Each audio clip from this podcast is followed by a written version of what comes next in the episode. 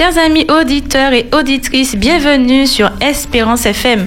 Vous êtes sur les 91.6 de la bande FM ou encore sur les www.espérance.fm. Merci d'être à notre écoute. Vous êtes dans l'émission Acteurs de vie, association, entreprise, acteurs de la société. Nous avons décidé de leur donner la parole et vous présenter les acteurs de la société martiniquaise et toutes ses richesses. Ils nous parlent, ils s'expriment, nous les écoutons, nous les comprenons. Retrouvez chaque mardi un invité différent. Aujourd'hui, nous avons avec nous mademoiselle Moutama Christine en qualité d'infirmière. Elle exerce au CHU de la Ménard. Christine, bienvenue sur les ondes d'Espérance FM. Merci Mélissa, bonjour à tous. Alors, chers amis auditeurs, on vous rappelle que si vous souhaitez intervenir, pourquoi pas poser une question à Christine ou tout simplement l'encourager, partager avec elle une petite pensée, ça fait toujours du bien. Il vous suffit de composer le 0596 60 87 42 60 87 42 et vous serez avec nous en direct à l'antenne. Alors Christine, ça va? Bien réveillée? Oui, ça va. En pleine forme Un petit peu fatiguée, mais on peut te comprendre. Alors, dis-nous, on rentre directement dans le vif du sujet. Alors, quel a été ton parcours? Comment es-tu devenue infirmière? Alors, euh, déjà, je, je, voulais toujours faire infirmière. J'ai toujours voulu faire ça sans Rêve vraiment de petite savoir fille. pourquoi. Oui, c'est Ah, ça. Tiens. Rêve, euh, oui, rêve de petite fille, pardon, mais sans vraiment savoir pourquoi. J'avais mon grand-père qui était malade, euh, j'allais souvent le voir à l'hôpital, je regardais les infirmières et tout. Et puis, euh, la fameuse série Urgence que tout le monde connaît, Ah oui. euh, ça m'a toujours donné envie, je t'avoue. Qui nous plonge dans le monde hospitalier avec euh, tous ces Exactement. aléas. Mhm. Exactement. Et vraiment, ça me passionnait, mais j'ai jamais compris vraiment pourquoi. Et je me suis dit, si je me lance dedans, il faut que je sache. Mhm. Très du bien. coup, un jour, euh, Dieu a permis que je puisse faire un stage d'observation au CHU. Ah oui.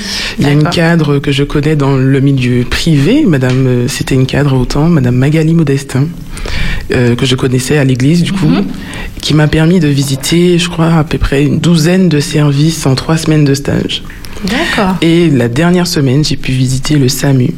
Et je me suis dit, ah Seigneur, c'est ça que je veux faire quand je serai, quand je serai infirmière. Je Alors veux ça a être confirmé ton rêve de petite fille. C'est ça, ça a confirmé Génial. mon C'est rêve très de important, petite les stages, fille. c'est Euh, oui, oui, ça te Mhm. permet vraiment d'avoir une expérience pratique. Ouais, et puis d'être sûr de les- soi. Exactement, d'avoir les bons, les mauvais côtés, euh, de, de vraiment avoir un choix sûr et décisif sur des, des faits réels. Mhm.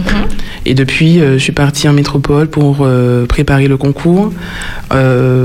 J'ai été acceptée dans l'école tout de suite après, donc j'ai eu trois ans de formation en IFSI, D'accord. tantôt théorique que pratique, avec des stages entre-temps, et puis euh, j'ai été diplômée.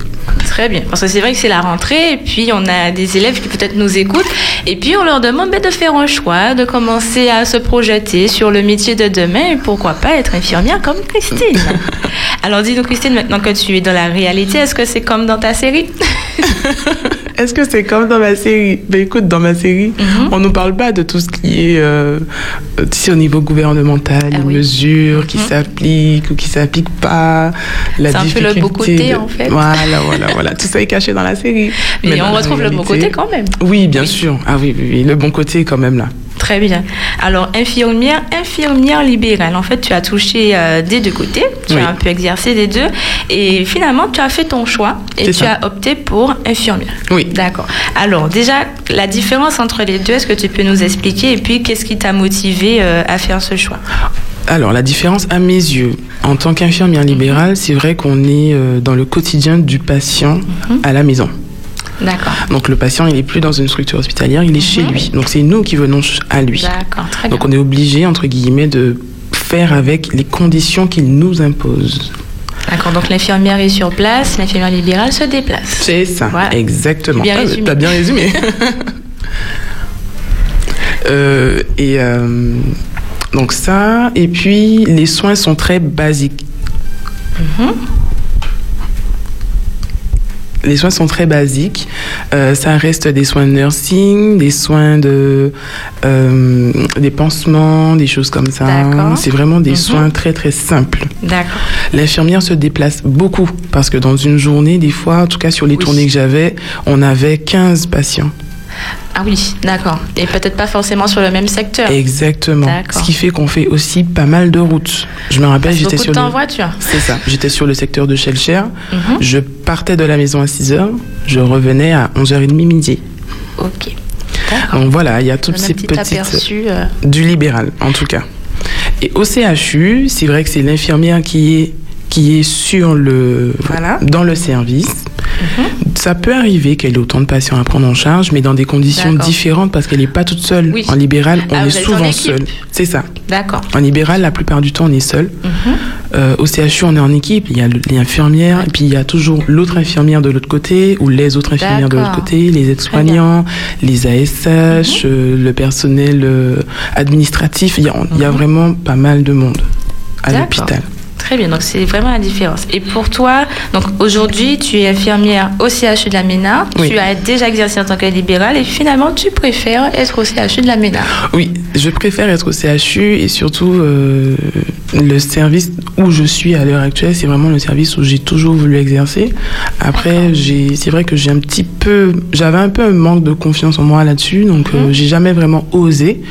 Mais maintenant que j'y suis, oui, je, je- j'ai toujours été faite pour ça. Tout et le monde puis le fait d'exercer des deux côtés t'a permis de Vraiment. valider ton choix. Exactement. c'est sûr, tu es dans ton rêve là finalement. C'est ça, c'est ça. Je vis mon rêve. Alors pourquoi euh, tu préfères être infirmière plutôt qu'infirmière libérale? Bah, si tu veux, je, c'est plus une question personnelle, de, de personnalité, de façon d'être. Euh, C'est vrai que je suis quelqu'un d'assez dynamique. Je bouge tout le temps. Je Ah oui, parce le temps- CHU, c'est actif Ah quand bah même. oui, ah bah oui, c'est actif, on court dans tous les sens. Ouais. euh, j'aime faire beaucoup de choses en même temps, j'aime apprendre tout le temps. D'accord. Tu J'aime- j'aime du nouveau, évoluer. de nouveaux cas. Exactement. D'accord. Exactement. Donc du coup là, tu es dans ton pain. Oui, oui, j'ai tout ce qu'il me faut. Génial. Alors du coup, je te pose la question, quelle qualité finalement il faut avoir pour être au moins à la fois infirmière ou infirmière libérale, quel que soit, mais dans ce domaine, quelle qualité il est important d'avoir et de développer peut-être également si je devais cibler deux grandes qualités, j'aurais dit la patience Ouais. et l'amour de l'autre. que- L'amour de l'autre, du prochain, de l'humanité en elle-même. Oui, c'est essentiel. Je pense qu'avec ces deux clés-là, Oui, donc s'il oui. y a des étudiants qui nous entendent, il faut travailler la patience Ah oui, et puis euh, l'amour de l'autre. c'est ça, c'est ça. Être attentif, en fait, faire preuve d'énormément d'empathie. Oui, oui, oui. Après, pas trop non plus parce que ça peut jouer, finalement, ça peut être mauvais et ça peut se retourner contre nous-mêmes. Fait. Mais tu sais, avec l'expérience, avec le temps, et puis, Mhm. je vais pas mentir, avec la vie spirituelle, Mhm, Dieu nous aussi. permet d'apprendre à avoir cette juste valeur et de pouvoir. euh, après, tu sais, c'est un, un apprentissage au quotidien. Tout à fait. Ça s'apprend tous matin, les jours. c'est une, nouvelle un épreuve. défi. Et quand tu crois que tu y es déjà, Mhm. tu peux me croire que le lendemain, tu as une autre épreuve et là, tu remarques que tu n'y es pas du tout et tu retournes à genoux. En fait, c'est. Mais c'est ça qui est bien. C'est ce que je trouve intéressant et j'appelle ça l'école de la l'école de Dieu, l'école de la vie. Donc tu parles de l'aspect spirituel, donc c'est aussi ta base euh, quand tu pars travailler, c'est ce qui t'accompagne. Toujours. Toujours. Peu importe ce que je fais, que ce soit dans mon milieu, dans ma vie professionnelle ou Mhm. privée, la vie spirituelle, c'est la base de ma vie. Très bien. Donc au-delà de la série Urgence, qu'est-ce qui fait que ce métier te, te parlait directement comme ça? Qu'est-ce que tu apprécies euh, dans ce métier qui en ressort vraiment? Il y a beaucoup de choses que j'apprécie. Mhm. Je- la- le travail de l'infirmière, c'est un travail avec le patient, mais c'est aussi un travail avec ses collègues. Si tu veux, elle est un peu ce, ce lien-là entre le médecin, le patient, des fois entre les collègues eux-mêmes, de, Mhm. avec la famille aussi. Donc, euh, je pense que je me retrouve dans toutes ces catégories-là un petit peu. Comme je t'ai dit, je suis dynamique. Ouais, Pour être fait. infirmière, des fois, c'est vrai qu'il faut, il faut bouger. Faut il être au taquet quand ouais, même, hein. Ouais, ouais, Ouais. il faut être au taquet. Et puis, euh, l'apprentissage, j'aime beaucoup apprendre. J'aime apprendre tout le temps. Génial. Tant que je peux changer, je change. Tant que je Mhm. peux voir de nouvelles choses, m'améliorer. C'est vrai que ça répond beaucoup à, à mes attentes, en tout cas. Et quand tu tombes sur de, de nouveaux cas finalement que tu n'avais peut-être pas encore rencontrés, est-ce que euh, voilà, il y a cette petite appréhension ou c'est vraiment euh, tu es ravi et tu plonges dedans? Bah, écoute, en vrai, c'est toujours cette appréhension. Dans tout ce que je fais, quand je me lance dans quelque chose de nouveau, j'ai une appréhension. Je, je, je me mets à douter de moi-même. Je me dis, est-ce que je serai capable? Mais une fois que je me retrouve les pieds dedans, ça se passe super bien et dans ma tête, dans la pratique, c'est pas forcément évident sur le moment, mais dans ma tête, il y a un petit bonhomme qui prend un calepin et un stylo et puis qui commence à noter et qui commence à noter. D'accord, euh, ok. ouais, ouais. Donc en fait, c'est un peu finalement, c'est l'adrénaline. C'est Oui. ce côté, euh, j'ai peur, mais en fait, j'ai hâte. C'est ça, ça c'est tout à D'accord. fait moi. Génial. Mais moi. ça, en fait, ça te motive. Oui, oui, beaucoup. Super, c'est top. Alors, si on s'adresse un peu à ceux qui sont en formation, parce que tu as dit qu'il faut trois, ans, trois années, etc. Donc, ceux qui sont en pleine dent, peut-être, et qui sont peut-être en train de se dire, mais qu'est-ce que je fais là? Parce que finalement, entre la- les études et la pratique, ils commencent à palper un peu, et puis ça peut peut-être faire paniquer au départ. Qu'est-ce que tu pourrais leur dire euh, à nos futurs infirmiers et infirmières? C'est excellent que tu poses cette, cette- cette Mhm. question parce que dans la formation d'infirmière, il y a toujours un moment Mhm. où tu te poses ce genre de questions. Ouais, je pense dans toutes les études en général, Ah. on a toujours ce moment de mais qu'est-ce que je fais Mais là? c'est exactement ça. Et ça m'est arrivé. Mais sur le coup, tu sais, quand ça t'arrive, tu te dis non, mais je suis la seule, c'est pas possible. D'accord. Mais On a l'impression d'être le seul à douter. C'est ça. Mais finalement, on passe tous euh, par là. Tous, Mhm. tous. Quand j'étais en métropole, j'étais direct, j'étais la déléguée de, de ma promotion. J'en parlais avec les autres. Mhm. Sur 180, les 180 sont passés par là. Après, peut-être pas au même moment. Il y en a c'était en première année, Ouais. il y en a c'était en troisième année. Moi, c'était en troisième année. Mais on se remet tous en question. Ouais. Et tu sais, dans ces moments-là, on perd beaucoup nos repères. Mhm. Et généralement, on a envie de tout laisser tomber. Oui. Mais moi, je vais pas te mentir, j'ai mis mes genoux par terre. D'accord. Donc ça, ça a été ta réaction à ce moment-là. Oui, oui. Très bien. Oui, je Parce pense que finalement, vraiment- on se remet en question, savoir ce que c'est bien ce qu'on veut faire, et puis on est déjà dedans. Oui. Donc en fait, il y a une sorte d'amalgame avec soi-même. C'est ça, c'est ça. Mais tu sais, je pense que c'est nécessaire d'avoir ce genre, euh, enfin, d'avoir cette épreuve-là à ce moment-là, Mhm. parce que c'est ce qui montre qu'on est en train de passer à une autre étape de notre vie aussi. Tout à fait. C'est bien vrai. Oui, Mhm. je pense que c'est très important et ça nous permet de nous rendre compte de cela. Généralement, euh, on a l'impression qu'on va changer de qu'on va grandir, mais que ça va se faire automatiquement.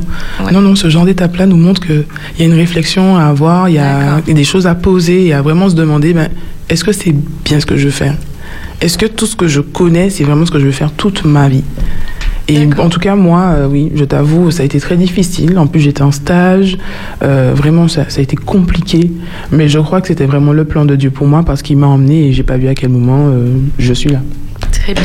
Parce qu'en fait, c'est comme un, un choc entre peut-être l'image qu'on avait aux départ du métier, peut-être un peu idéalisée parce qu'on nous, on nous disait, et puis sur ce que je vis réellement. Ben, moi, ça a été, tu sais, moi, ça a été vraiment, ça n'a même pas été ce choc-là. Il y a des gens qui vivent ce choc que tu dis. Mhm. Moi, c'était complètement enfin, le flou. Mais le flou total. Je me rappelle, j'étais en stage en réanimation en Martinique. Je- Donc, j'étais venue en, Martinique Mhm. Spécialement pour ce stage-là. J'étais perdue, mais ça. On me montrait quelque chose maintenant. Mhm. Cinq minutes après, je devais refaire la même chose. Impossible. Impossible. J'étais dans un flou total. Je me reconnaissais pas. J'étais perdue. Tu sais, j'avais l'impression de nager en plein milieu de l'océan et puis de chercher un, un Euh, ponton. Voilà, pour t'accrocher. Mon œil de ponton. je l'ai, je l'ai jamais trouvé à ce moment-là. Presque noyé, en fait. Totalement. Non, mais totalement noyé. Totalement. Ok. J'étais- Non, c'est important de le dire parce que c'est quelque chose qu'on vit, mais on n'en parle pas. Ouais. On n'en parle pas. C'est vrai, Ouais. c'est vrai. Et c'est important d'exprimer parce que finalement, en en parlant aux autres, on se rend compte qu'on n'est pas les seuls et ça nous rassure. Tout à fait. Ça nous rassure et puis tu sais, ça nous remet les pieds sur terre. Tout de suite, quand tu parles des autres, quand tu parles de ça aux autres, tu sors de ta bulle et Ouais, c'est là où tu commences à te soi. reconstruire. Mais oui. Ouais, parce que sinon, ça crée carrément une prison. Exactement. on se sent, euh, Donc, toi, tu en as parlé autour de toi avec Oui. euh, tes collègues, euh, Oui. tes camarades. Peut-être pas mes collègues, mais en tout cas mes, mes camarades de, de promo. D'accord. Ouais, j'en ai parlé avec eux. Euh, on- puis on en a beaucoup débattu parce que, comme tu dis, on n'a pas les mêmes expériences, on n'a pas le même Ouais, vécu. Et c'est là où on se rend, et c'est là où ça nous rassure et Mhm. au final on finit par s'encourager parce qu'on se connaît super. les uns les autres, on Mhm. connaît les, les les les qualités des autres, euh, etc. Et au final, ça part du positif et on repart sur du bon pied. Est-ce que tu as rencontré euh, des personnes qui étaient dans la même situation que toi à ce moment-là? Ah oui, ah oui, oui, Donc, vous êtes bien retrouvés. oui, oui, oui, vraiment, Et vraiment. ça vous a plus fait du bien d'en parler qu'autre chose là. On est d'accord, on est d'accord. La preuve, euh, ils sont tous diplômés comme moi-même. Ah bah c'est génial, on les félicite si toutefois ils nous, ils nous entendent. En tout cas, on vous souhaite bon courage. Alors, on ne peut pas ne pas aborder le sujet de la crise sanitaire actuelle. Je Mhm. pense que c'est inévitable. Alors, dis-nous comment toi tu as vécu euh, cette période, donc durant le confinement, le déconfinement et peut-être jusqu'à présent également. Comment tu as vécu cette situation, toi personnellement? Je t'avoue que, grâce à Dieu, j'étais en libéral à ce moment-là. Et je pense que c'était une bonne chose parce que je n'ai eu aucun problème. Je n'ai eu aucune difficulté, même pas dans les déplacements, Mhm. etc. Euh, la seule chose qui nous a un petit peu embêté sur euh, le, allez, la fin du confinement, c'était pour trouver du matériel. Ça commençait à devenir très compliqué, du matériel, par exemple Oui. des gants, Les euh, masques, les choses des en masques, fait, voilà. C'était très difficile. Mhm. Donc du coup, euh, à ce moment-là, il y a eu un dispositif mis en place par l'ARS pour nous distribuer des masques euh, de façon régulière. Je crois que c'était toutes les semaines qu'il y avait des tri- distributions Donc, de masques. régulièrement équipé. euh, C'est ça, c'est ça. Et puis nous, au départ, quand il y a eu cette, euh, cet état de crise qui était déclaré, euh, j'avais volontairement fait de façon à ce qu'on puisse avoir du matériel. Donc j'avais été dans un centre médical pour acheter du matériel en gros. Et je me rappelle, je crois que j'ai été... Il y avait moi, une autre infirmière libérale et un Mhm. médecin. On a pris tout ce qui restait. tout ce qui restait. Donc, ça, euh, mais c'est vrai. Mais le pire, c'est qu'on en avait besoin. Ah ben oui, euh, puisque bon, vous étiez quand même privilégié à ce moment-là, Ben vous oui. étiez directement en contact avec euh, vos patients, etc. Donc finalement, tu as, entre parenthèses, plutôt bien vécu cette situation. Oui. Et puis, euh, donc il n'y a pas eu de peur particulière finalement? Pas, pas spécialement parce que les patients dont on s'occupait, c'est c'est des personnes qui sont très très âgées, qui ne se déplacent pas. Ouais. Si pour les courses, etc., c'est les familles qui s'en chargent. Les familles étaient très très très précautionneuses. Je Oui. ne vais pas mentir là-dessus. bien prendre soin de nos, Ah oui, seniors. ah ouais. ouais. Et c'est eux qui allaient faire les courses. C'était la même personne qui était désignée pour aller faire les courses. Euh, Il y avait un relais qui se mettait en place. Mhm. Franchement, le, en tout cas nous, dans notre tournée, on n'a pas eu de soucis. D'accord, donc, pour les foyers euh, pour lesquels tu, euh, tu œuvrais, tu as remarqué que les gens sont plutôt respectueux et des règles sanitaires, Oui, hygiène, etc. Des fois même, des fois même plus que nous-mêmes. Plus que- D'accord, mais c'est génial, ça veut dire qu'en Martinique, on est quand même, euh, voilà, on est à l'écoute. Oui, Super. est-ce que tu avais un, quelque- un petit truc, une astuce à toi pour te motiver euh, quand tu partais le matin? Il y a ton truc, le truc indispensable pour commencer ta journée? Quand je partais en ce, en ce temps-là, bah écoute, euh, j'avais pas vraiment d'astuce, j'étais plutôt triste. C'est vrai parce Ah que, ben oui, tu n'étais pas dans ton bain finalement. Mais non, c'est même pas ça. C'est que je travaillais sur Chelcha. Je travaillais dans les hauteurs de Font-Lahaye, Mhm. Terreville, etc. Et si tu veux, je voyais la mer. Ah, Mais on ne pouvait pas aller à la mer. et on ne pouvait pas. Aïe, aïe, aïe, Mélissa, j'avais mal au cœur. La tortue. Au moins tu la voyais. C'est Oui, déjà voilà. ça. Moi je voyais pas. Ah non, moi je la voyais, je voyais le soleil se coucher. Des fois j'étais tellement tu sais, pas contente, je me mettais juste à regarder le soleil se coucher, puis après je repartais sur ma tournée. Super. Bon, moi, tu, tu pouvais au moins te régaler au niveau des yeux. Puis t'imaginer euh, Ah oui, pour non. tenir. T'imagines. Tu reçois le vent en même temps. Rien que d'en parler, j'ai encore mal au cœur, tu vois. Non, mais Ah, c'était pas dur. facile pour nous à Martinique sur une île d'être privé de, de ce joyeux précieux. C'est vraiment une addiction d'avoir la mer comme ça à, à tous les tous les 10 kil- 5 6 km, voilà, Oui. à, portée de. Voilà. C'est vrai. C'est c'est génial, c'est vraiment bénéfique. Mais en tout cas, euh, ça t'a permis de, de tenir en voyant un petit peu euh, que Oui, tu pourras bientôt oui. y aller. c'est ça aussi. Le pire, c'était d'attendre le bientôt. Parce qu'il n'y avait Ouais. pas de date sur Oui, le bientôt. C'est vrai que c'était, ça a été un petit peu long. Un Ouais, petit peu long. ouais. Mais ça va, tu pouvais sortir aussi. Il y a des personnes qui ne sortaient pas du tout. Oui. Toi, ça t'a permis, par rapport à ton métier, de pouvoir prendre l'air, de sortir, de garder, entre parenthèses, ta routine. Mais c'est exactement ce que tu dis. Vraiment, je... c'est pour ça que je te dis, je n'ai pas eu à me plaindre de ce Ouais. confinement. Parce que par rapport à mon métier, je Mhm. pouvais sortir. S'il y avait des courses à faire ou des choses, ne serait-ce qu'à emmener pour d'autres membres de la famille, je pouvais le faire. Parce que avec le- les déplacements Oui, libéraux, on était autorisé à le faire. Oui, d'accord. Euh, sans, sans forcément avoir besoin d'une attestation ou quelque chose comme ça, même si on avait l'attestation, mais on avait euh, notre, Oui, oui. notre euh, tu sais, notre document d'autorisation d'exercice qui nous permettait. D'accord. Donc oui, non, je, je t'avoue, je n'ai pas eu à me plaindre. Super. Donc finalement, tu es assez reconnaissante. Oui, oui. C'est génial, c'est une bonne chose. Alors, peut-être que dans nos amis auditeurs qui nous écoutent, ils ont peut-être fait partie de cette action. Donc, je vous rappelle, chaque soir, la Martinique, donc durant le confinement, applaudissait. Donc, il y avait une heure hein, de rendez-vous. Je pense que c'était 20 heures. C'est bien ça. Voilà. J'ai même participé aussi. Donc, on se retrouvait tous, donc depuis notre balcon, notre terrasse, tout dépend de là où on se situe, pour applaudir de toutes ses forces finalement, pour encourager. Donc, c'était une attention pour encourager l'équipe médicale ou même de près ou de loin à tous ceux qui œuvraient finalement dans cette période de confinement. Donc, est-ce que peut-être tu as entendu des, applaudissements? Oui. Tu as entendu? J'ai entendu, et puis pendant le confinement, les gens n'hésitaient vraiment pas à nous, à nous encourager sur nos tournées. Donc finalement, on a vraiment vu une vraie chaleur hein, se dégager de par cette action. Alors toi, comment tu as tu l'as vu déjà de voir que tout le monde s'y mettait, et puis peut-être tu m'as dit que tu as entendu. Donc comment tu as ressenti cette petite attention? Bah écoute, ça fait toujours plaisir. Hein. Dans ce métier-là, on donne beaucoup généralement et on en reçoit peu, voire pas du tout des fois. Et c'est vrai que ça faisait du bien de sentir cette reconnaissance face à cette profession qui est finalement dans une souffrance depuis très longtemps.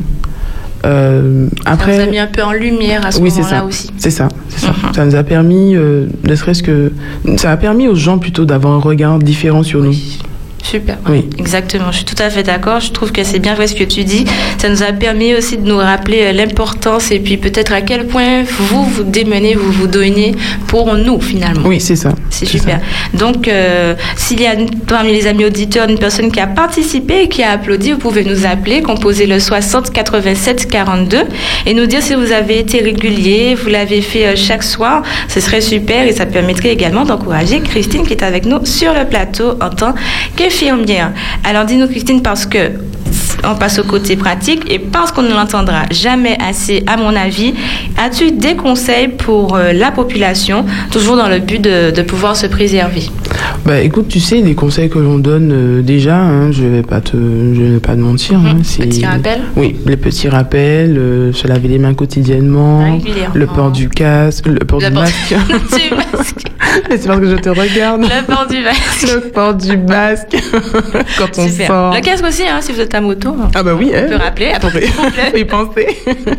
le port du masque. Oui, euh, exactement. Oui, Donc on a les masques jetables et puis il y en a en tissu aussi. Oui, c'est ça, ne pas oublier de les laver régulièrement. Ouais, surtout, Euh, c'est important. les masques jetables, ben, les changer régulièrement aussi. Hein. Euh, En Donc, plus, ils ont une durée de vie. C'est ça, tous les ça 4 heures. Voilà. Toutes les 4 heures. Super. Euh, quoi d'autre encore la, la distance de sécurité? Ouais, la distanciation sociale, exactement. Ouais. N'oublie pas, bon, alors les enfants à l'école, on leur dit de lever le bras, de Oui. tendre le bras, et puis ça y est, je suis sûre qu'il y a une distance C'est sous forme de jeu, hein, puisque Ben oui. bon, faut dédramatiser un peu la situation. Et puis, ah oui, et puis ne pas jeter par terre les masques. Très important. Parce que c'est vrai qu'on a pu observer euh, après le confinement qu'il y avait beaucoup de, de- de masques au sol, euh, bon, malheureusement. Mais. Et ça, c'est pas. Finalement, on retourne la situation contre nous. C'est ça, parce que Voilà. les masques au sol, ils sont potentiellement porteurs de virus ou pas. Exactement. Et euh, c'est. Partout, Ben, on ils s'envolent, ils me touchent. Enfin, voilà, on essaie d'imaginer le pire. Mais euh, voilà, on, ra- on rappelle quand même ces petits gestes pour se préserver. Ben, tout un chacun, quand je fais ça, je me préserve moi et l'autre. Et les autres, bien sûr. Exactement. Donc euh, voilà, les petits gestes, on, euh, finalement, il faut que ça rentre dans notre quotidien, dans nos habitudes. Ben Là, oui. c'est même plus essayer de se rappeler, il faut que ça rentre directement dans les Oui, c'est ça. habitudes. Je pense Mhm. qu'il faut plus. là, on n'est plus dans un stade où il faut lutter contre ça. Mhm. Quand je dis lutter, être toujours dans l'opposition, etc. euh, Oui. Le virus, il est là, il est bien là, et qu'on le veuille ou non, il sera encore là. Mhm. Donc, je pense que, comme tu dis, hein, il faut s'a- il faut s'habituer, vivre avec, et puis euh, laisser les choses couler. Et Puis, on est des, on est des chrétiens. Oui, ne pas oublier que Dieu est au contrôle, et puis Oui. tout simplement euh, être soumis à l'autorité. Super. Et puis aussi, donc, laver les courses. On invite beaucoup à le faire. On a vu beaucoup de vidéos pendant le confinement là-dessus. Donc, on fait ces petites courses, quel que soit en fait les achats qu'on fait tous les jours. Quand on rentre, donc ce petit réflexe de les laver. De les laver. Alors ça, je pense que c'était un peu nouveau pour pas mal de personnes, même si bon, on le faisait peut-être pour les vêtements, les choses comme ça. Mais c'est vrai qu'au niveau des courses, etc., c'est qu'on le faisait pas avant. On le faisait pas avant. Donc on découvre et finalement, ça reste dans les habitudes. Je pense euh, que c'est resté un peu pour tout le monde. Oui, oui, je pense aussi. Exactement. Donc euh, même les vêtements qu'on sort les de sa journée, on on mmh. enlève direct à la douche. C'est les petits gestes pour se préserver soi et puis sa petite famille. C'est ça.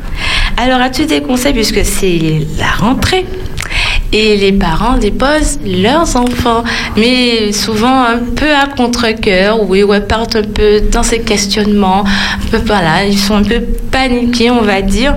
Donc, euh, qu'est-ce qu'on pourrait dire à ces parents pour les rassurer un petit peu? Ben, tu sais, si euh, ils ont ouvert les écoles, etc., je pense que c'est parce qu'il y, a des mesures qui ont été mhm. prises. Les professeurs ont eu les formations nécessaires, le mhm. personnel en général a eu les formations nécessaires, et puis ils sont au courant, tout comme les parents, de ce qui se passe. Mhm. Généralement, eux aussi ont des enfants qu'ils envoient à l'école, donc eux aussi sont angoissés. Donc, si j'avais un conseil à donner aux parents, ce serait de faire confiance. De faire confiance à Dieu premièrement, Premièrement. Parce que c'est Dieu qui donne, c'est Dieu qui mhm. leur a donné leur enfant, donc forcément de faire confiance à Dieu pour qu'il puisse les préserver où ils sont, et puis de faire confiance aussi au personnel de l'école. Ouais, au corps, euh, ouais, au corps enseignant, mhm. etc. Ben là, tout se joue sur ben, la confiance. Ah et puis peut-être aussi rappeler aux enfants avant de les déposer les petits gestes. Oui, les petits gestes, oh, bien sûr. Et puis tu sais, c'est normal, les enfants, ils ont plus envie de rentrer à l'école pour jouer, voir les copains, etc. Mais oui, finalement, ils sont tout contents.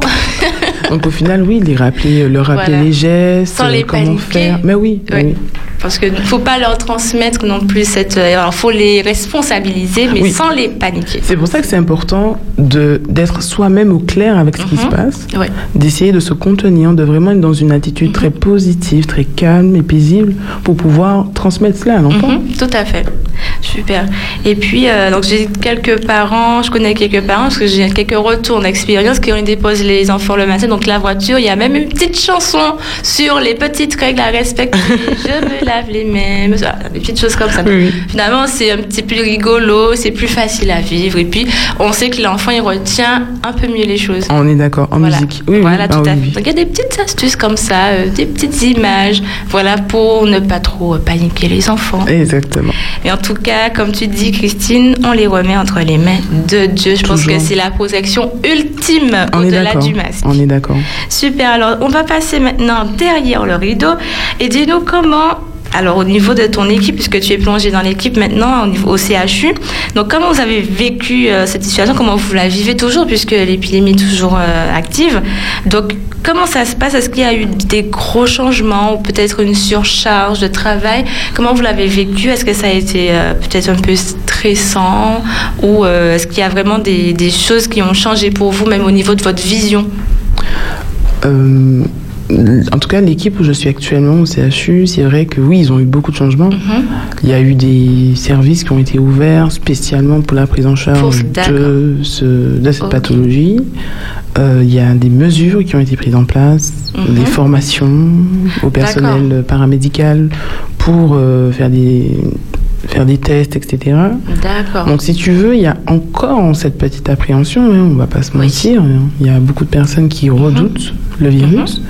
euh, pour eux-mêmes, pour aussi leur famille, leurs enfants, leurs parents, euh, ce qui est normal. Mhm. Mais euh, il y a quand même beaucoup cette envie d'y aller, quoi. D'accord, pour rester motivé. Oui, oui, oui, oui, D'accord. Parce que c'est vrai qu'il y, a des, il y a eu des infirmiers, des infirmières dans cette situation où ils étaient un peu euh, rejetés par, par exemple, leur voisinage, leur entourage, puisqu'ils sont un peu plus en, en, contact. on va dire, avec les malades. Est-ce que ça t'est arrivé? Non. Non, pas du tout. Non, pas du tout, je t'avoue. Parce que c'est vrai que c'est un peu, un peu triste, finalement, qu'ils se battent autant et qui derrière. Euh, se rejettent de, de, la part des autres. Après, s'il y a une réalité, c'est que, en tout cas, c'est vrai qu'il y a des gens qui sont fatigués, en, tout cas au niveau de ce corps de métier-là, étant donné qu'ils ont beaucoup été sollicités pendant la crise. Ouais, maintenant, ils, ressentent le contre-coup et ils sont vraiment fatigués, que ce soit une fatigue morale ou physique, ils sentent qu'ils sont euh, à ce bout-là. Parce que finalement, on ressent pas la fatigue sur le moment, c'est un peu après. Tu sais, le fameux, euh, la fameuse adrénaline. Mais voilà, et puis quand ça redescend, on le ressent bien. Bah et au niveau de ton équipe, ça va, il n'y a pas eu de, de, panique particulière euh? Non, pas forcément. Vous avez été professionnel jusqu'au bout? Oui, oui jusqu'à maintenant, ils le sont d'ailleurs.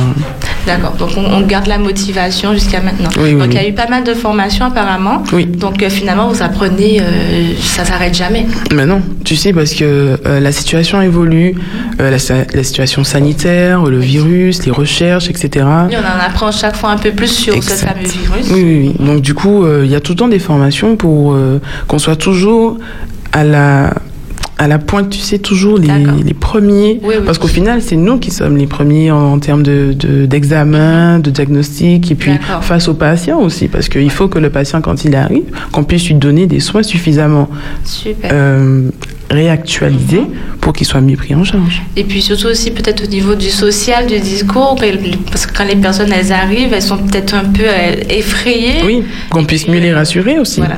Donc vous avez aussi fait face à cela, peut-être travailler vos discours, euh, les, les encourager ou essayer de dédramatiser la situation avec eux. Oui. Tu as dû faire face à cela aussi. Ah oui, beaucoup, beaucoup. C'est pour ça que tu vois que c'est important d'être toujours euh, à la...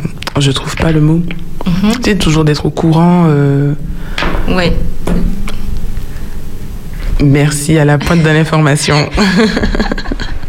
à la pointe de l'information là-dessus pour toujours avoir un discours clair, mhm. mais surtout concret par rapport à ce qui se passe à l'heure d'aujourd'hui. Très bien. Super, donc on est presque plongé dans notre série Urgence. Alors dis-nous justement, est-ce que tu aurais une anecdote à partager avec nous, à nous raconter qui t'aurait marqué, euh, même euh, pendant ta formation ou pendant la mise en pratique? Est-ce qu'il y a quelque chose que tu as vécu et que finalement tu n'as jamais oublié? Oui, il y, a, beaucoup de choses que j'ai vécues et que j'ai jamais oubliées. Mais euh, oui, il y a, y a peut-être une expérience pas, elle n'est pas forcément positive, mais j'ai beaucoup appris de cette expérience-là parce que ça me, j'ai beaucoup fait le lien avec le, ma vie spirituelle. Mm-hmm. Tu sais, euh, peu importe le métier qu'on fait, on est au service de Dieu. Très bien. On est au service de l'autre, mais mm-hmm. avant tout au service de Dieu, et on est des soldats du Christ, où on est, peu importe où on est. Généralement, il y a des choses qu'on doit faire, peut-être pas forcément de nous-mêmes, parce qu'on sait que la Bible nous dit que les bonnes choses viennent de l'Esprit de Dieu qui est en nous. Mais euh, ce jour-là, alors euh, je travaillais en métropole, avant je travaillais de nuit, je travaillais en oncologie, donc euh, service pour les maladies de cancer, etc. Et j'avais pas mal de patients qui étaient en fin de vie. Il y avait un monsieur que j'ai reçu, un monsieur d'une soixantaine d'années. Mhm. Je l'ai reçu le samedi. Et puis il me raconte un peu sa vie. Il avait un cancer des poumons.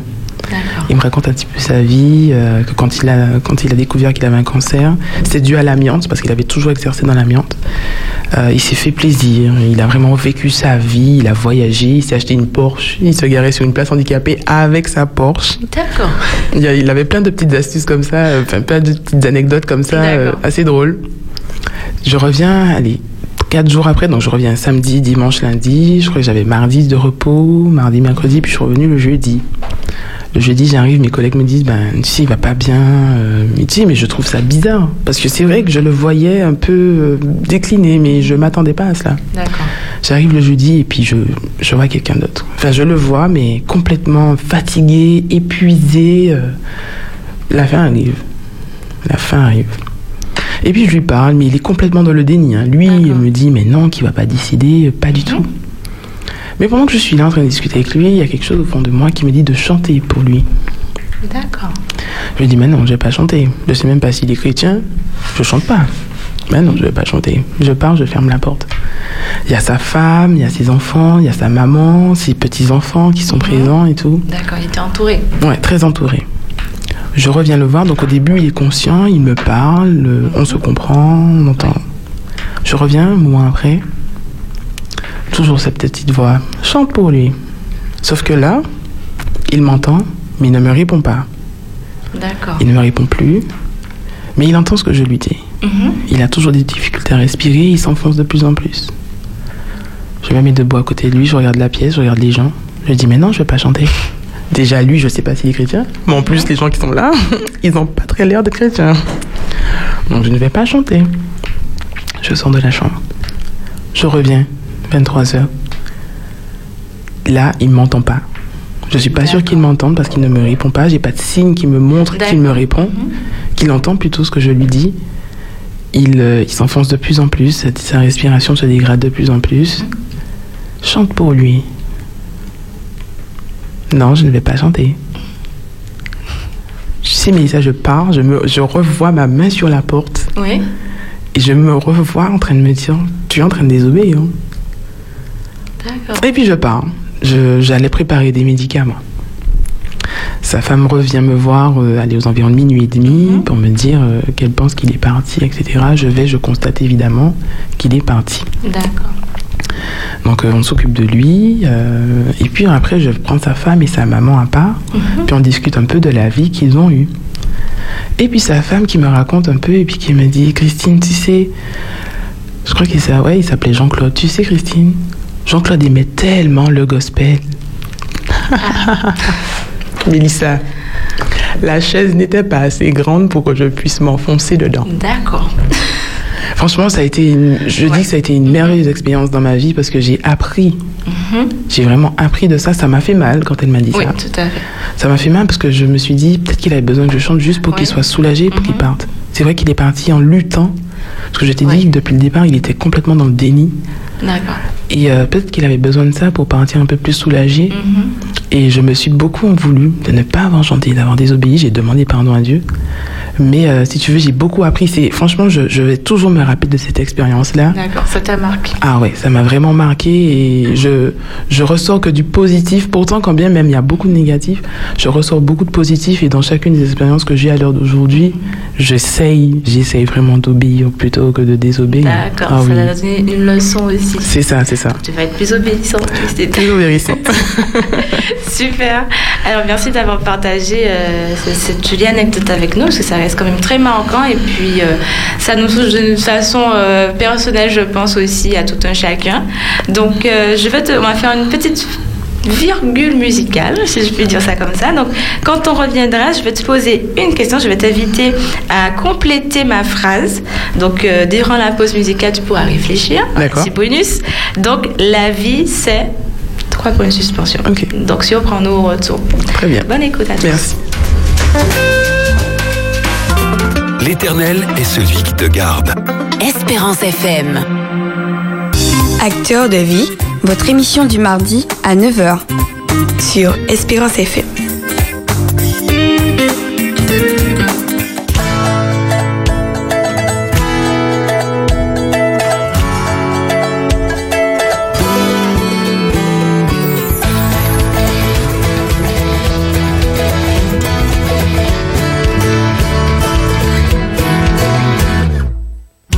Un sourire abandonné. C'est une caresse dans le regard. Aux yeux surpris d'un étranger qui nous semblait un peu peinard. C'est une parole attentionnée. C'est l'être qui l'emporte sur la voie. C'est l'ami qui nous a manqué et qu'il nous tarde de revoir. Le monde est beau quand on y met un peu du sien. Le monde est beau quand la vie chante ses refrains. Quand sur les accords d'un piano, le noir et le blanc ne font qu'un. Quand tous les hommes sont égaux, quand ils se tiennent par la main. Le monde est beau, le monde est beau, le monde est beau. C'est la gentillesse que l'on ose. C'est ne rien attendre en retour. C'est un silence que l'on propose quand le poids des mots est trop lourd. C'est l'écoute qui apaise les sanglots. Quand l'amitié pleure son chagrin. C'est voir au-delà défauts, se dire qu'on est tous humains. Le monde est beau quand on met un peu du sien. Le monde est beau quand la vie chante ses refrains. Quand sur les accords d'un piano, le noir et le blanc ne font qu'un. Quand tous les hommes sont égaux, quand ils se tiennent par la main. Le monde est beau, le monde est beau, le monde est beau.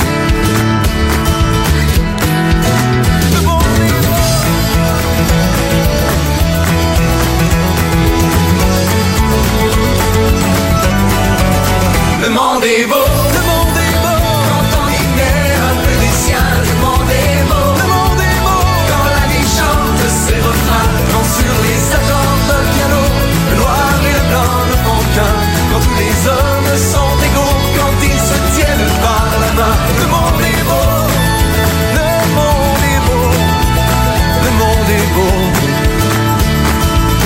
Quand tu regardes comme il faut. Acteur de vie, votre émission du mardi à 9h sur Espérance FM.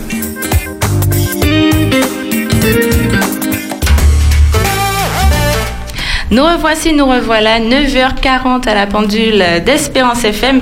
Nous sommes dans l'émission Acteurs de vie. Je suis en compagnie de mademoiselle Moutama Christine, infirmière. Alors, juste avant euh, de te donner la parole, Christine, je vais rappeler aux amis auditeurs le numéro, si toutefois ils ont envie, euh, maintenant qu'ils te connaissent un peu mieux, envie de t'encourager, de partager un petit mot, une expérience, pourquoi pas. Et cela, vous pouvez le faire. Donc, vous serez en direct à l'antenne avec euh, Christine. Il vous suffit de composer le 60 87 42. N'attendez pas la dernière minute. Vous pouvez, le, vous pouvez pardon, le faire dès maintenant. 0596 60 87 42. Donc, juste notre petite pause musicale, je t'ai donné un petit défi, entre parenthèses, Christine. Donc, je voudrais que tu complètes, que tu termines ma phrase. J'ai pas eu le temps de la finir, hein, tu m'excuses. Donc, tu vas m'aider. Donc, euh, j'ai commencé par la vie c'est. Est-ce que tu peux finir maintenant? La vie, c'est un long fleuve tranquille. Non, c'est pas vrai. voilà la phrase. La vie, ce n'est pas un long fleuve tranquille. Mais Dieu a promis d'être toujours là avec nous. Et il faut s'accrocher à cette promesse pour pouvoir avancer. Super beau, hein. moi j'aurais pas dit mieux. Hein. très, très bien fait, très très bien fait. C'est bon, t'as remporté le défi, je te donne le point. On continue alors, dis-nous, euh, donc depuis que tu es infirmière, et ça cette question elle me tient à cœur, parce que j'ai beaucoup d'amis euh, qui, qui en font ton métier, et euh, il y a toujours, euh, depuis qu'elles exercent, il y a toujours un changement. Boum, on ne le reconnaît pas, il y a des choses qu'elles changent, je sais pas pourquoi. Donc toi, donc depuis que tu es infirmière, est-ce que tu as fait des changements dans ta vie, euh, peut-être même dans ton hygiène de vie, je sais pas, est-ce qu'il y a des choses que tu as changées par rapport à ce que tu vis, ce que tu vois, que tu te dis, euh, voilà, je vais changer ça, je vais changer ça, ou euh, des choses peut-être que tu as, euh, que tu vas encore plus approfondir, encore plus maintenir depuis que tu fais face euh, à ce métier qui reste quand même assez prenant? Depuis que je suis infirmière, je m'appuie beaucoup plus sur. Je m'appuie beaucoup plus sur les traitements, euh, euh, tu sais, de, à base de plantes, etc. D'accord. Ouais, je, je me rapproche beaucoup plus de la nature. Ouais. D'accord. Euh, depuis que je suis infirmière, il y a aussi, je suis devenue végétarienne. Un gros changement quand même, Ah bah c'était oui. pas le cas avant. Non, c'était pas le cas. Alors, Est-ce que ça, donc d'un coup comme ça, Oui, oui. Après, il y a, c'était, ça rentrait beaucoup dans le cadre spirituel de ma vie D'accord. également. ok. Parce que ça a été un tournant dans ma vie spirituelle aussi. Mais oui, euh, enfin, j'ai pris, j'ai vraiment pris le virage, quoi. Ça fait combien de temps alors que tu Ça fait, euh, ça, 3, 3, 4 ans maintenant. Ok, d'accord. Et ça n'a pas été trop difficile euh, parce qu'en général, quand on le fait, c'est assez progressif Ah non, moi, ça a été radical. d'un coup. Choc. La seule chose euh, qui persistait un petit peu, c'était le poulet. Ah J'avais ouais, du mal. Non, attends, avec le poulet du KFC en plus. Oh là là Problème. Mais oui, oui, euh, ça a été très compliqué. Ouais. Mais euh, Donc c'est juste vraiment un ça. choix, c'est personnel, c'est toi qui as voulu euh, voilà, faire ce changement pour toi-même. quoi. Oui, oui, oui. D'accord. Oui. Et euh, bah, jusqu'à maintenant, j'y suis hein, d'ailleurs. Tu Jusqu'à tiens bon, Oui. c'est génial. Et c'est pas compliqué du tout. Hein. Finalement, ça te facilite la vie. Bah, c'est même pas que ça me facilite la vie, mais j'aime beaucoup. Tu sais, généralement, on a beaucoup d'idées reçues sur le végétarisme. On va tomber malade, on aura tout dans des Mhm. C'est carences, c'est cher. Oui, c'est bon, c'est sûr que ça fait. euh, C'est un budget, ça, je ne Oui, vais pas c'est mentir. un investissement. C'est un investissement. Mais euh, en tout cas, au niveau santé, jusqu'à maintenant, Tu les sens examens. ah oui, et les examens que je fais, euh, je n'ai aucun souci dans mes examens euh, médicaux. Ok, Mhm. super. Et même au niveau peut-être moral, est-ce que tu sens une différence depuis que tu as changé euh, ton alimentation? Oui, aussi. Aussi, D'accord. oui. Donc tout ça depuis que tu es infirmière, ce sont tes choix, ce sont tes changements pour euh, ta nouvelle vie. Bah, en fait, depuis que je suis infirmière, si tu veux, comme je t'ai dit, euh, c'est toute ma vie qui a pris un tournant. Ma vie euh, personnelle, mais ma vie spirituelle aussi. Tout cela était entremêlé et les changements sont venus d'eux-mêmes. Je n'ai pas cherché à ce qu'ils viennent. Ils sont venus comme ça et je les ai acceptés et j'ai, comme je t'ai dit, j'ai vraiment pris le virage.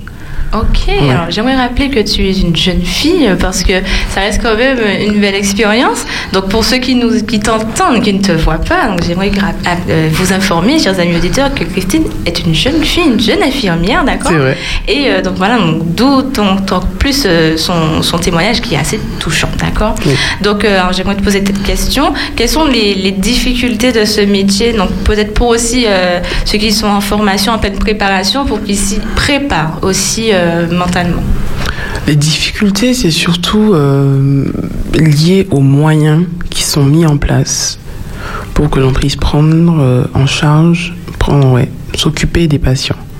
Tu sais, plus on avance dans le temps, plus les moyens sont réduits avec les restrictions budgétaires, euh, etc., etc. Donc du coup, on se retrouve à être moins de personnel pour autant, sinon plus, de malades. Euh, c'est surtout ça que je trouve le plus difficile. D'accord. Parce qu'on nous demande de faire beaucoup, Mhm. mais euh, quand on est en souffrance, je suis pas sûre qu'on soit suffisamment entendu. D'accord. Oui.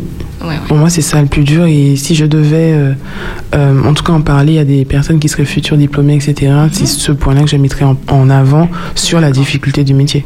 Donc il faut qu'ils s'y préparent. Oui, oui, oui. Qu'ils le sachent en tout cas. Oui. Super. Alors tu es parti pour, pour tes études, pour ta Mhm. formation, tu es revenu, donc tu as pu voir le contraste, peut-être la différence entre euh, la métropole et la Martinique. Oui. Donc euh, quels seraient tes souhaits pour euh, le milieu hospitalier en Martinique? Bah, tu sais, en réalité, le milieu hospitalier en Martinique, Alors attends, que sinon on va privilégier notre appel. On a un ami Oui, auditeur. d'accord. allô, allô? Oui, allô? Oui, bonjour. Oui, bonjour. On vous écoute. Euh, qui est avec nous? Et Jacqueline. hein? Jacqueline. Oui. Euh, alors déjà, pour pouvoir... euh, Alors Jacqueline, tu as ta radio qui est allumée. D'accord. Est-ce que tu peux l'éteindre ou je éteindre carrément Voilà, super. Ça va? Voilà, ça va mieux. Vas-y, on t'écoute. Ok. Alors, c'est déjà pour encourager l'infirmière, euh, déjà aussi euh, la féliciter aussi, parce que je sais que le parcours de l'infirmière, euh, c'est quelque chose, comme on dit, qui est si ardu. merci. puisque euh, moi effectivement c'est vrai que j'ai été aide-soignante euh, également bien que maintenant j'ai bifurqué sur la D'accord. mais euh, par rapport à cette expérience qu'elle a racontée euh, je, je me rappelle euh, également sur une, une petite expérience que j'avais vécue euh, c'était en métropole où euh, je devais prendre soin euh, comment dire de malades et puis là, c'était, comment dire, c'était, un arabe. Et c'est vrai que c'était pas évident. Euh, bon, quelquefois le malade essaie un petit peu, euh, comment dire, euh, comment dire, de, de- t'éviter. Et puis, euh, quand je me suis rendu compte de ça, je me suis dit, je vais faire un petit peu, je trouvais une solution comment faire. Et comme lui, pour lui c'était le courant, voilà, hein, alors je me suis mis à prendre sa Bible et comment dire dans le sens où montrer que j'étais intéressée à ce qu'il faisait, ce, voilà, ce qu'il aimait. Et puis quand il s'est rendu compte de cela, que bon, euh, effectivement, je, comment dire, je, je faisais attention à ce qui l'intéressait, c'est là effectivement que la relation a commencé à s'établir. D'accord. Voilà. Et puis, euh, par la suite, il y a eu vraiment des, des liens, hein, des liens à tel que, bon, que quand d'autres, peut-être que personne devait prendre soin de lui, ils disaient non, non, non, c'est ma Jacqueline qui prend soin de moi. euh, euh, voilà, pour nous dire que c'est que c'est pas, euh, comment dire, c'est pas très très facile hein, dans, dans ce milieu, hein. C'est vrai. C'est vrai, j'ai vécu cela, mais c'est quand même, euh, c'est un sacerdoce, hein, que ce soit, euh, voilà, euh, soignante comme infirmière, c'est un sacerdoce. Et puis, euh, j'encourage, euh, comment dire, à pouvoir continuer son activité et puis que l'esprit de Dieu puisse toujours l'animer. Merci. Donc voilà, je pense que Christine t'a bien entendu. Donc tu as eu une vraie expérience assez touchante, assez euh, attachante. C'est vrai que c'est pas évident. Voilà. Mais également, pour ces moments aussi, euh, euh, comment dire, le, le fait d'employer, d'en faire, passer un petit peu tous les corps de métier. Très bien. En tout cas, on t'encourage et puis euh, bonne continuation. Ok, bonne journée, que Dieu vous bénisse. Merci. Merci. Bonne journée à toi. aussi. Au revoir. Donc voilà, Christine, tu vois, tu as encouragé quand même. Oui, quand même. Ça fait du bien. ça fait du bien et ça fait plaisir. Alors j'ai une petite pensée, donc j'ai donc j'ai fouillé un peu, tu sais, je prends je j'enregistre beaucoup de choses sur mon portable, Mhm. et puis en fouillant ce matin, j'ai trouvé une petite pensée que j'ai envie de partager avec toi, et tu vas me dire ce que toi tu en penses. Si tu veux rebondir dessus, ce sera avec grand plaisir. Alors ma pensée c'est en médecine, il ne s'agit pas d'ajouter des années à la vie, mais de la vie aux années. Elle est profonde ta pensée. Elle- ah, bah oui. Ah, bah, je suis Japon, mais j'ai pas pris n'importe quoi non plus. Ah oui, Alors, ah je oui. reprends.